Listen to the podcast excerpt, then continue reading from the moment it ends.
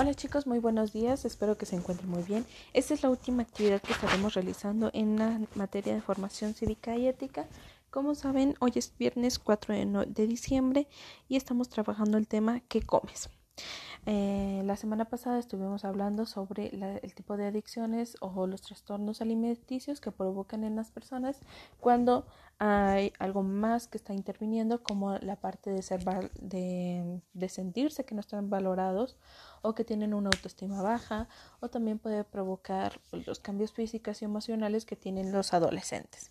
En este caso pues ya hablamos bulimia, obesidad y anorexia, el cual pues la obesidad es el comer excesivamente eh, y tener una vida sedentaria en la cual no hacemos ejercicio.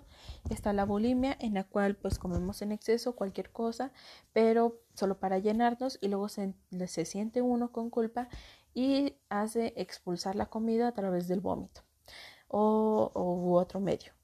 También está la anorexia en el cual deja, las personas dejan de comer o comen muy poco y, y después pues solo para sentirse delgados y si es que comen muy poco pues también lo expulsan de alguna otra manera.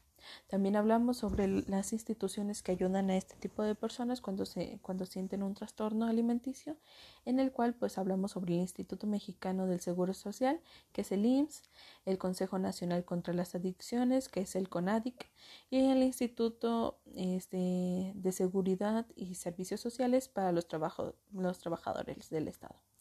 Entonces hoy tienen una actividad muy fácil, muy sencilla, es una muy cortita, en la cual van a tener que escribir en los incisos el, número que corresponda según sus siglas. Por ejemplo, viene uno, Instituto Mexicano del Seguro Social, ¿a qué inciso o a qué, a qué siglas corresponden?